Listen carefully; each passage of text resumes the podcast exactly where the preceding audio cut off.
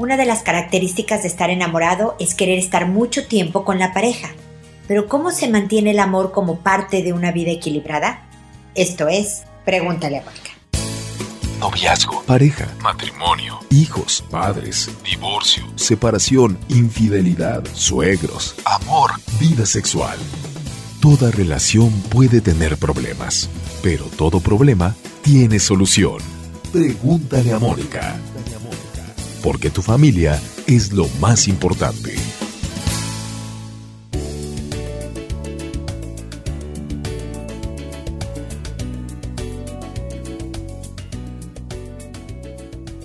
Bienvenidos amigos una vez más a Pregúntale a Mónica. Soy Mónica Bulnes de Lara. Como siempre, feliz de encontrarme con ustedes en este espacio que habla de los tiempos de pareja, de la importancia de tener espacios personales, de la importancia de mantener las amistades, no solo saliendo en pareja, obviamente que eso es parte del encanto, pero también saliendo solo con los amigos, solo con las amigas, sin la pareja y luego traer a la pareja a eventos familiares buenísimo, pero también convivir en familia, también sin la pareja en ocasiones. ¿Tiene esto la misma importancia que hacer ejercicio, que alimentarse bien, que tener un pasatiempo? Realmente necesitamos cuidar el equilibrio de nuestra vida, que no se centre en lo absoluto en la relación de pareja porque acabarán sofocando la misma relación. Acabarán sintiéndose muy vulnerables y causando un desbalance del poder en la relación de pareja. Yo sé que no les gusta a los románticos escuchar que en la relación de pareja hay intercambios de poder y lo debe de haber, es normal. No quiere decir que uno tenga que ser más poderoso que el otro en todas ocasiones, porque ahí está la falta de salud en una relación. Pero cuando yo no puedo estar sin mi pareja, que incluso cuando, no sé, estoy en mi trabajo, no trabajo con él o con ella, y me la paso mensajeándome, tratando de saber dónde estuvo en cada minuto, todo esto, empiezan las patologías, en realidad las disfunciones en la relación que provocan los celos, que provocan el control desmedido, que provocan que finalmente acabes autodestruyéndote y desde luego la misma relación de pareja haciéndole un daño a todos los involucrados, a tu pareja, a tus amigos, a tu familia y demás. Es necesario darse un tiempo para no terminar relaciones de, eh, de amigos, de amistad, de familia. Muchos amigos se quejan constantemente con que no, es que ya no la vemos nunca, ya no lo vemos nunca porque desde que anda con novio ya no se le ve. Esto es una señal de alerta. Ojalá los amigos se acerquen y les digan, oye, no te vemos, salgamos en un día. Para que tú te cuestiones que si tu pareja te dice, no, ¿cómo? ¿Cómo que vas a salir solo con amigos? Qué raro. ¿Por qué? ¿Qué quieres hacer? Eh, y demás, es a lo mejor una señal de que debes replantearte en la relación en la que estás. Porque incluso si con amigos te vas a un bar, te vas a la disco, para convivir con tus cuates, lo voy a decir en mexicano, el otro, la otra, debe de confiar porque se supone que tú eres una persona intachable. Una de las cosas que todo esto trae como consecuencia es el cuestionarte quién eres tú, cómo te comportas, qué tan confiable has sido en tu vida, qué tan transparente y recto o recta has sido en tu vida, de tal manera que cuando le digas a alguien voy a un bar con mis amigos, no haya ruido, el otro, la otra se queden tranquilazos de que saben quién eres. Y así haya una niña que te hizo ojitos o un hombre que le hizo ojitos a tu pareja, sabes quién es tu pareja y tú puedes dormir tranquilo o dormir tranquila. Si tú eres una persona intachable, pero es tu pareja la que dice, no, ¿cómo que te vas a ir a un bar con amigos? ¿Por qué? ¿Qué vas a hacer? Es el momento, como decía hace un momentito, hace un ratito, de cuestionarse la calidad de tu relación de pareja. Si estás siendo víctima de alguien patológicamente celoso, de una controladora incurable, es realmente un buen momento para reflexionar y analizar. Así que tengo otro episodio por ahí que se llama eso, tiempo para ti, tiempo para mí, tiempo para nosotros. Dense su tiempo y traten de llevar todas estas áreas de su vida como les decía, la alimentación, el ejercicio, los pasatiempos, los amigos, los afectos, la familia, el trabajo, de la mejor manera para que no haya un equilibrio perfecto, por supuesto, pero para que ustedes sean una persona completa. Y en la medida en que tú estés bien, como persona, como individuo, tu relación de pareja se va a enriquecer, va a ser mejor, le vas a ayudar al otro a ser mejor, que también se supone que esa es tu función como pareja, y las cosas se darán de mejor manera fortaleciendo, acercando tu relación. Vale la pena darse tiempo de alejamiento con la pareja, siempre equilibrado y siempre basado en la absoluta confianza gracias al intachable comportamiento de los dos. Termino nada más invitándolos, termino el comentario inicial, por supuesto, invitándolos a visitar www.preguntaleamónica.com, desde donde les pido que me hagan las consultas y desde donde están los videos, todos los episodios artículos eh, sobre diferentes temas de pareja, hijos, eh, desarrollo personal, muchísima información para ustedes. Y estén pendientes porque estamos a punto de cumplir 13 años y cumplir mil episodios del programa. Y quiero hacer una pequeña celebración, un festejito con un evento en la que podrán estar todos los que quieran involucrados, no importa del país en el que estén, no importa eh, qué tan lejos estén de, de, Chile, que es donde yo vivo ahora, podremos vernos las caras y platicar un rato. Así que estén pendientes de este aviso. Y ahora continúo con sus consultas que como saben lo hago por orden de llegada, que a todo mundo le cambio el nombre para mantener el anonimato, que contesto en audio con la idea de que alguien que nos está oyendo pero no me escribió y esté en una situación similar, encuentre en mis comentarios, en las sugerencias, a las respuestas que les doy, alguna idea que les sea útil que me tardo, estoy tratando de acortar tiempos publicando dos episodios a la semana, pero me llegan muchas preguntas y no siempre puedo responder con la velocidad que yo desearía tener para ustedes, pero siempre contesto, siempre trataré de llegar con algún comentario, complementar con información que ojalá les pueda ser útil a lo que fue su consulta. Entonces, Agradezco su paciencia infinitamente, agradezco su preferencia todos estos años, que siempre contestaré. Y el día de hoy eh, empiezo con Ramona, que me dice, hola Moni, otra vez yo. Lloré mucho, me resigné y pensé en lo que no quería que pasara y decidí decirle a Samuel, cuando estuviera tranquilo, que no quería que viniera su mamá en agosto y septiembre, porque estos meses eran de ajustes de mi hijo en la escuela, que si ella venía, tomara vacaciones para que estuviera presente en todo momento y no nos dejara solos, y que si venía el novio de su mamá con ella, se hospedaran en un hotel. Llegó y me platicó cosas de su trabajo, lo noté tranquilo y feliz por lo de su mamá, y le dije que estaba feliz por él y como sentí que era el momento idóneo, le dije mis peticiones. Creo que ayudó mucho que he llorado tanto que casi no tengo fuerzas. Así que mi tono fue muy bajo. Seguro mi cuerpo ni mi cara dijeron nada porque me siento débil. Él lo tomó bien y me dijo que me entiende y que respetará las tres cosas. Todo esto me ha dejado una lección. No vuelvo a dar consejos cuando no quiera que algo pase, aun cuando sea infinitamente imposible que suceda.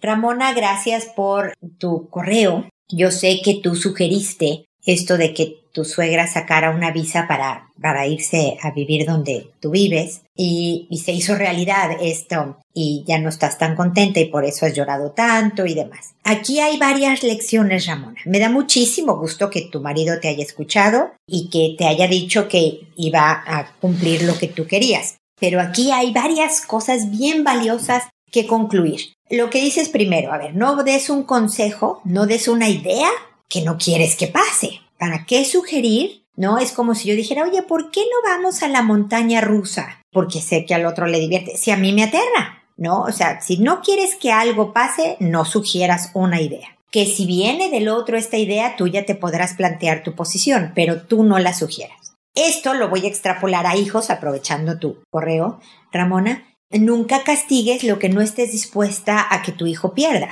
¿No? Si tu hijo está en clases de fútbol y te fascina porque es el único deporte que hace durante el día, porque son un rato menos de videojuegos, pues no le castigues el fútbol, ¿no? Usa otras cosas y nada involucrado con la salud. ¿no? Por ejemplo, no usar la comida como castigo, no usar actividades que son sanas como castigo, etcétera, ¿no? Por otro lado, fíjate, Ramona, cómo tu cansancio por tanto llorar, no sabes cómo lamento que hayas llorado tanto, pero te hizo tener otra disposición al hablar con tu esposo. Tu agotamiento hizo que te mostraras, como me dices tú, tranquila, sin mayor intensidad emocional en tu cara, en tus gestos, en tu voz, y obtuviste una buena respuesta.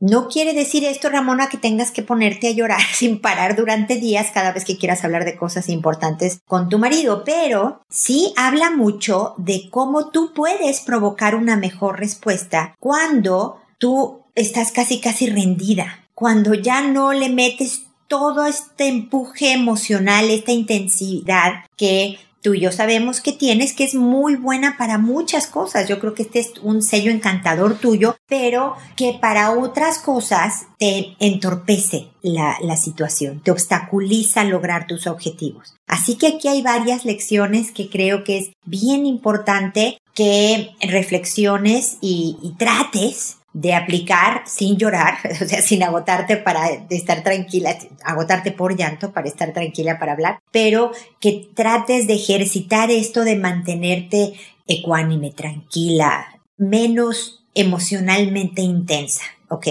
Y bueno, ya que llegue tu suegra, vas a tener que aprender un nuevo paso de baile, Ramona. Ves que yo siempre he dicho esto de que la vida, la relación de pareja, la, vida en realidad es un baile. Cada cosa que nos sucede es un paso nuevo, ¿no? Somos solteros, bailamos de una manera, tenemos pareja, novio y demás, aprendemos un nuevo paso de baile ya compartido, luego viene un hijo y hay que empezar a bailar de otra manera porque ya somos tres. Bueno, esto de cuando pierdes un trabajo, cuando hay una enfermedad, todos son cambios en el paso de baile. Y que mientras estás aprendiendo el nuevo paso, hay pisotones, hay roces, hay incomodidades, hay fuera de ritmo, ¿no? Hay disincronías, no sé cómo se diga, pero después aprendes el paso y se vuelve a ver armonioso todo. Aprende un nuevo paso ahora que venga tu suegra. Aprovecha. Yo sé que va a haber ratos en que no quieras ver el lado positivo, yo sé que te esfuerzas por tratar de ver lo positivo, pero de verdad trata de que esto sea algo que construya en tu vida para que pues goces la experiencia. Ya que algo nos va a pasar, ya que no hay salida, lo único que nos queda como recurso de libertad, lo dijo Víctor Franklin, no yo, es este, la actitud con la que vamos a manejar esa situación si a mí me tienen que operar del apéndice porque si no me muero, si no me va a estallar la cosa esta, me va a dar septicemia y ahí quedé. Si no hay de otra más que entrar a cirugía, bueno, ¿cómo lo voy a manejar? Mira, ya es este por la paroscopía, entonces no voy a tener una gran cicatriz, es algo de rutina, no es algo eh, súper riesgoso, qué bueno que la encontraron antes de que estallara, voy a tener unos días un poco más tranquila, ¿no? De trabajo y demás, porque pues tengo que estar en reposo. Tratar de verle lo bueno a lo malo. Ramona, no nos queda de otra. Esto se llama vivir. Y ya sabes que para momentos desesperados, aquí estoy, para que sigamos en contacto y que todo pueda ir lo mejor en la vida. Nunca es perfecto, nunca es ideal, pero de verdad, voy a parecer comercial, pero la vida es increíble y hay que aprovecharla porque pasa en un suspiro. Te lo dice alguien que es mucho más grande que tú, Ramón. y por lo tanto hay que gozar cada minuto, ¿ok? Seguimos en contacto. Luego está Sabina que me dice, mi hijo de nueve años manipula toda situación con sonidos, rabietas y gritos. Un adulto le habla y responde de esta manera. Necesito saber cómo puedo llegar a él sin que haga eso. Ok, Sabina. Va a requerir de ti paciencia, costar trabajo y entonces tienes que respirar, eh, agarrar aire y seguir adelante. Persistencia, porque te va a funcionar dos veces, luego no, pero si tú sigues con la misma metodología, va a funcionar unas seis y luego tres no, y luego hasta que se establezca una, una nueva forma, ¿ok? De hecho, cuando tratamos de cambiar algo en el estilo disciplinario, ¿no? Educativo de los hijos en casa, Muchas veces el hijo intensifica el mal comportamiento para quebrarte, ¿no? Para que todo vuelva a ser como era antes, como que mi mamá cambió y ahora lo quiere manejar distinto. Y entonces a lo mejor la pataleta es más grande, los gritos son más fuertes. Y tú me vas a escribir diciendo, Mónica, no solo nos sirvió, el niño está peor ahora, ¿no? Persistencia. Por eso hay que mantenerte a pesar de que se ponga peor la situación por un momento dado hasta que el hijo vea, no, pues no hay caso. Por más que grité más fuerte, por más que hice una rabieta más potente, no cambia esta situación, así que más vale que me tranquilice. Y todo esto no es solo para que tú tengas una vida más tranquila, Sabina, para, porque los gritos y lo desesperado y frustrante que es un niño con una pataleta, con una rabieta. Esto le ayuda a tu hijo a aprender autocontrol, característica fundamental para la vida, porque ya está en la pubertad. Tu hijo de nueve años está puberto. Sus hormonas también están activándose y haciéndole jugarretas, por eso se pone así. Pero viene la adolescencia y viene el trago y las drogas y el sexo y las conductas de riesgo y si no hay autocontrol, la probabilidad de que tu hijo se pueda construir una buena vida disminuye. Entonces esto es más para él que para ti. Ahora me voy un poco más para atrás porque o me voy a enfocar en tu hijo. Si un hijo llega a los nueve años con rabietas, gritos, sonidos, ah, ah, ah, todo el tiempo cada vez que le habla a un adulto. Quiere decir que de alguna forma algo le ha servido. Nadie repite lo que no funciona. Un poco lo que te estaba diciendo, ¿no? Va a intentar, intentar quebrarte, pero si ve que tú nada más no cedes, se eh, empieza él a conceder, a tranquilizarse esto le ha funcionado, así que de alguna manera, porque te desesperaste y tú ya no quisiste más discutir o oír sus ruidos, lo dejaste salirse con la suya. No sé, le dices, tiende tu cama. Y empieza, ¡ah, qué horror! ¿Por qué a mí? ¡Qué horror! Siempre yo. Eh, eh, eh". Y tú ya desesperada dices, ¿sabes qué? Olvídalo. No la atiendas. No me importa. Entonces el niño ganó. Así que bueno, ya después de toda esta explicación que puede un poco en contexto lo que te voy a decir, un día en donde no esté pasando nada, no haya una rabieta, no haya un grito, no le estés pidiendo nada, todo sea armonía y felicidad, te vas a sentar con tu hijo, Sabina, y le vas a decir, mira, Juan, voy a decir que se llama Juan tu hijo, ¿tienes nueve años? Ya estás entrando en la pubertad, dile, ¿no? Avísale en qué etapa está para que también él se entienda y ya estás siendo cada vez mayor, ya eres un joven, ya no eres un niño. Y en la vida no es bueno manejarse con rabietas, gritos, malos modos y demás. Y yo además ya estoy cansada, hijo. Entonces, te quiero avisar que a partir de ahora, tus sonidos, rabietas, gritos no van a lograr lo que tú buscas. Si quieres algo, tienes que aprender a pedirlo adecuadamente. Si yo te pido algo y contestas con rabietas, vas a ser ignorado y tienes que cumplir lo que yo te pida.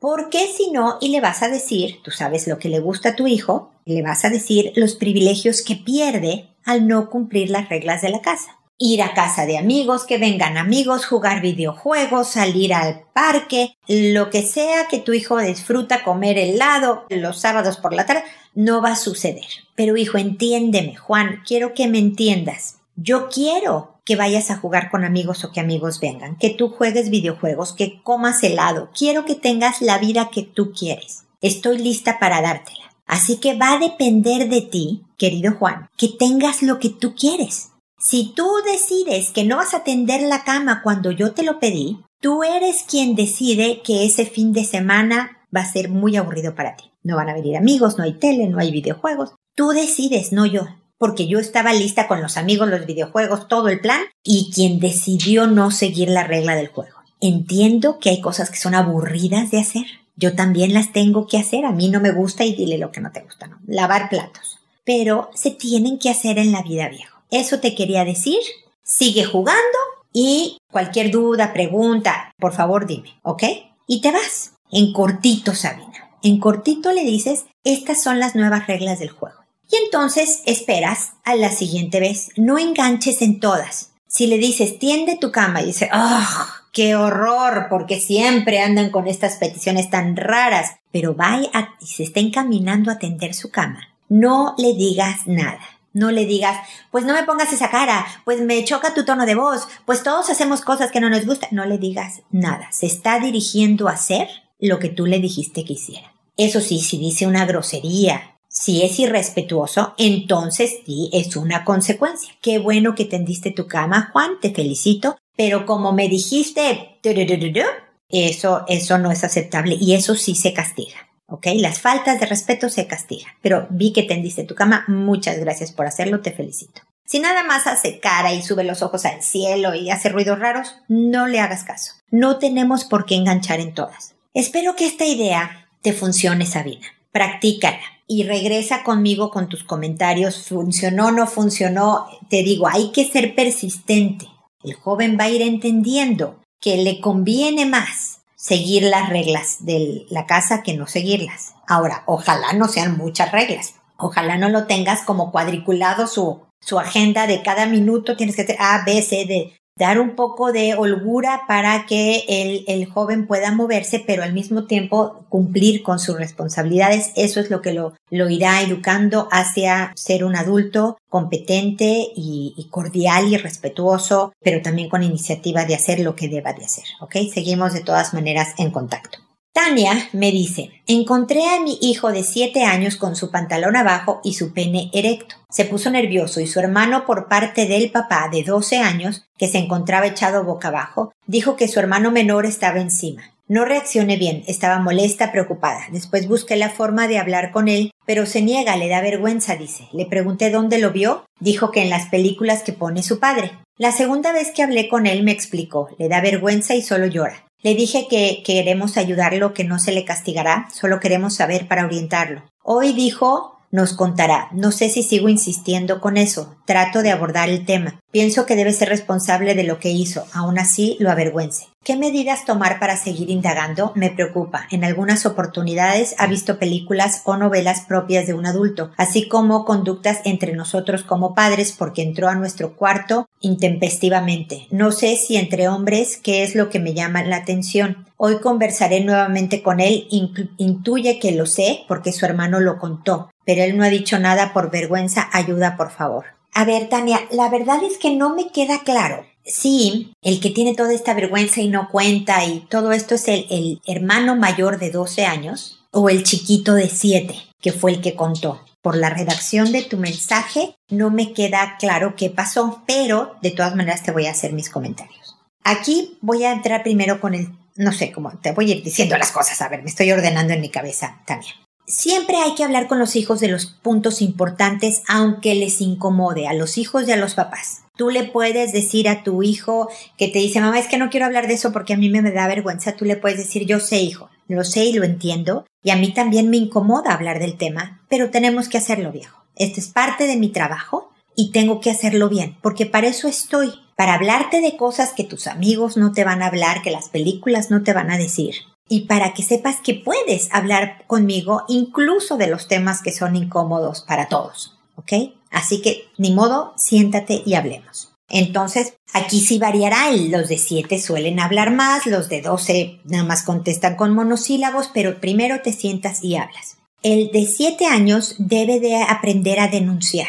Hizo muy bien en contar, si entendí bien el mensaje, en decir lo que estaba pasando, porque es una falta de respeto para su cuerpo. Es un ataque. ¿No? Porque aquí por más que el niñito también ha visto, suponiendo que él sea el que ve las películas inadecuadas y todo eso, el de 12 años tiene mayor criterio, más fuerza, más poder. Por lo tanto, suele ser una situación de abuso hacia el niño de 7 años. Y entonces el de 7 años debe de saber que eso es abuso, que eso no se hace, que debe de denunciarse, que a nadie lo van a golpear ni van, no, pero debe de detenerse porque es algo que está muy mal. No solo yo sé que me dices que ha visto películas inadecuadas, que los encontró ustedes también en su cuarto algún día, no sé cuál de los dos hijos, pero que te extraña que sea entre hombres, lo que haya pasado entre los dos hermanos. Muchas veces es una cuestión de accesibilidad. Al que tengo ahí es a mi hermanito de siete años, adelante con él. No tanto por el hecho de que yo tenga impulsos homosexuales, es más el querer desahogar un impulso sexual no necesariamente, no necesariamente eh, uno de los dos es homosexual o los dos son homosexuales, podría ser que sí, pero en la gran mayoría de los casos lo que sucede es nada más un desahogo al impulso sexual que poco tiene que ver con el sexo, sino la accesibilidad de la víctima. Así que está mal que a un niño de 7 años esté en esta situación con el hermano, con la hermana, con hombre, mujer, no importa la edad, esto no se hace. El de 7 años debe de saber que es un ataque y que debe de ser avisado. Y si no me quieres avisar a mí, le avisas a tu papá. Y si no le quieres avisar a tu papá, le avisas a tu tía Juanita. No me importa, hijo, pero tú avisa hasta que seas escuchado, porque debe de parar. Ese es con el de 7 años. Al de 12 más o menos hay que contarle lo mismo, Tania, que es un ataque, que le hace daño al cuerpo de su hermano y de él, y desde luego el corazón, las emociones, la, la imagen que tiene de sí mismo, la vergüenza que está sintiendo y que solo llora, es una buenísima señal, tristemente, de decirle, ¿ves lo mal que te sientes? ¿Ves lo horrible que se siente a veces hacer algo malo en la vida? Bueno, esto es un, tu cuerpo, tu mente te está diciendo, tu conciencia te está diciendo, no lo hagas, no lo vuelvas a intentar. Pero tienes 12 años, hijo, estás en a puerta, a la puerta de la adolescencia y las hormonas son crueles y hay impulsos y hay curiosidades y, y uno cree que en un momento es una buena idea hacer lo que hiciste con tu hermano, no porque sea bueno, sino por desahogar lo que estás sintiendo. Pues tienes que aprender a desahogar otras cosas, de, otra manera, perdón. Tienes que hacerlo haciendo ejercicio, bañándote en agua fría, eh, yendo a donde hay adultos. Tienes que ir aprendiendo a que seas tú el que mande, no tu cuerpo, que tú seas el que digas no ahora. Y va a costar trabajo porque las hormonas son traicioneras, hijo, pero se puede, de tal manera que puedas dormir tranquilo. Así que Tania, yo sé que han pasado muchos días de que el evento pasó y de que no sé si cuando tú me escribes hoy nos va a contar, no sé si te contó o no. Pero la ventaja de todo esto y que yo llegué hasta ahora a responderte es que em, las pláticas, las conversaciones sobre educación sexual no, no se hacen una vez. No es que un día le cuentes a tu hijo cómo nacen los bebés y cómo el papá pone una semillita en el cuerpo de la mamá, todo este rollo. No, no, no. Son muchas pláticas a lo largo de muchos años, espero que todas cortas, porque si son muy largas se vuelven aburridas y más incómodas. Así que todavía estás a tiempo de acercarte con tu hijo de 12 años y decirle un poco de lo que te estoy diciendo. ¿Sabes qué? Me faltaron unas cosas que decirte el otro día y quería nada más comentarte esto. Coméntalo con tu esposo Tania o haz que él escuche mi respuesta, ponlo a oír lo que estoy diciendo, porque de entrada este es el papá del niño, la orientación hombre a hombre es muy buena. Mira, hijo, yo a mí me pasa, yo hago esto para manejarlo de esta manera tienen que tener mucho cuidado con las cosas que ven, las películas, las novelas, los libros que leen, los videojuegos que juegan. Por eso tienen categorías. No lo hacen por molestar el que digan, a ver, esto es para todo público, esto es para mayores de 13 años, esto es para adolescentes y adultos. Es verdaderamente porque el cerebro de cada persona a los 7 años no puedes procesar determinada información. A los 12 todavía no estás listo para procesar otras. No, porque a los 12 años un niño es perfectamente capaz de engendrar a un hijo, no de embarazar a una mujer. Pero es absolutamente incapaz de poder criar a un hijo porque él mismo es, es un niño, tiene un cerebro de 12 años y, y el traer un hijo al mundo es una actividad de adultos que significan cosas que todavía el cerebro de un niño de 12 años no puede procesar porque todavía no está acabado de formar. Entonces, aunque parezca que ya está grande, mide un 80 y le está saliendo barba le está cambiando la voz, tiene su cerebro la edad que tiene y por lo tanto hay que cuidar esa parte. Y estar cerca de él y apoyarlo y que los vea tranquilos y demás es bien, bien importante. Y por favor manténganlos vigilados. A pesar de que el niño tenga vergüenza y a pesar de que te escucharon y que va a tener cuidado y que jura que no lo va a volver a hacer y todo esto, es importante que este niño de 12 y el de 7 no se queden solos por una larga temporada. Porque puede tu hijo de 7 ser víctima de abuso y de verdad traer por toda una vida las consecuencias de ese episodio traumático de haber sido abusado por un hermano por muchos años. Entonces, por favor, mantengan la supervisión estrecha a pesar de que las conversaciones continúen en la casa, ¿ok? Y espero que sigamos de todas maneras en contacto. Ahora le toca a Úrsula que nos dice, hola Mónica, tengo una sobrina que tiene cinco años. Hace no mucho tiempo nos hemos dado cuenta que la niña tiene una conducta sexual inadecuada. En la revista se enfoca en los genitales de las mujeres, a mí me quiere tocar las nalgas, a mi niña la encontré oliéndole la vagina, se sabe estar metiendo los dedos y no sabemos a qué se deba esto. Estamos preocupados porque no es normal que una niña de su edad se comporte de esta manera. ¿Qué puedo hacer al respecto? La niña vive con mis padres. La madre de mi sobrina está estudiando en el extranjero. Espero obtener tu respuesta. Muchas gracias. Úrsula, efectivamente, a pesar de que hay conductas de desarrollo de la sexualidad propias de los cinco años, como, no sé, están dos niñitas de cinco años y una le dice a la otra, a ver, bájate los chones y yo también me los bajo para ver si somos las dos niñas, ¿no? O el quererle tocar en los senos, por ejemplo, a una persona para ver cómo se sienten en un momento dado. Que a ti te trate de tocar el trasero me parece una exploración propia de los cinco años. ¿Ok? Pero el que ella se esté metiendo los dedos, el de oler la vagina, todo esto pudieran eh, dar noción de que algo más está pasando, Úrsula. Y eso es necesario investigar a fondo. Lo primero es llevar a la niña al pediatra para ver si no ha habido algún tipo de abuso sexual. Que un pediatra la revise para checar que está bien. Que además no tenga una infección urinaria o vaginal, pues porque si se está metiendo los deditos, a lo mejor le arde, estoy inventando Úrsula, al ir al baño y entonces siente alivio al tocarse y por lo tanto se está o, tiene honguitos por una infección urinaria también puede ocurrir o de hecho más bien por antibiótico, pero puede sentir comezón en un momento dado y se está tocando con frecuencia. O sea, hay que descartar lo físico primero, Úrsula. Por lo tanto, un, un análisis de un pediatra una eh, opinión experta de un médico especialista va a ser muy útil. Y después revisar todo el entorno en donde esta niñita convive en el colegio y qué conductas reportan en el colegio en un momento dado. No le metan ideas al colegio, nada más pregunten cómo es su comportamiento ella sola, con otros niños de su edad, con sus profesoras, etcétera en la casa de tus papás, yo no sé si, si es este así porque vive con tus padres. En casa de tus papás, con quien convive, cómo es la cosa. Es decir, hay que profundizar en la situación Úrsula. Porque unas de las conductas pueden ser simplemente normal desarrollo en la sexualidad. Es la etapa en donde también están descubriendo quiénes son, empieza como a los tres años, a los cinco puede continuar, que es un niño, que es una niña, que se siente en las diferentes partes. Pueden obviamente tocar partes en las que sienten placer y si hay un ambiente con mucha ansiedad puede tener este tipo de conductas como tocarse la, la vagina constantemente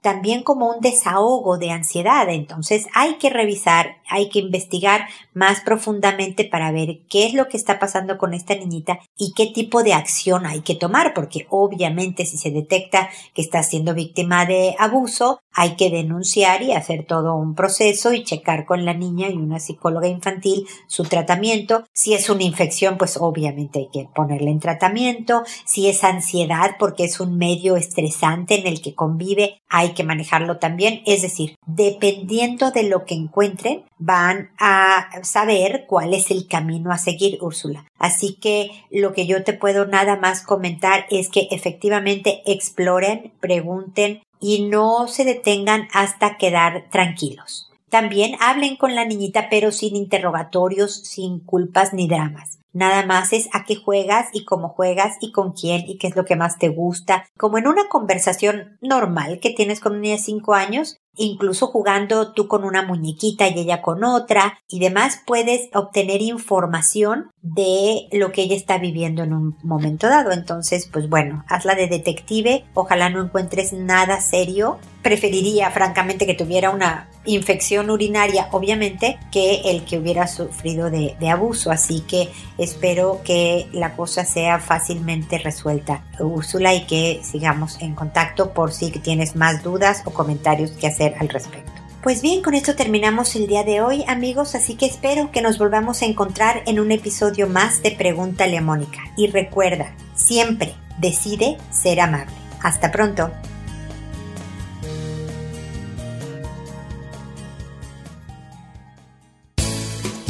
¿Problemas en tus relaciones? No te preocupes, manda tu caso, juntos encontraremos la solución. www.preguntaleamónica.com Recuerda que tu familia es lo más importante.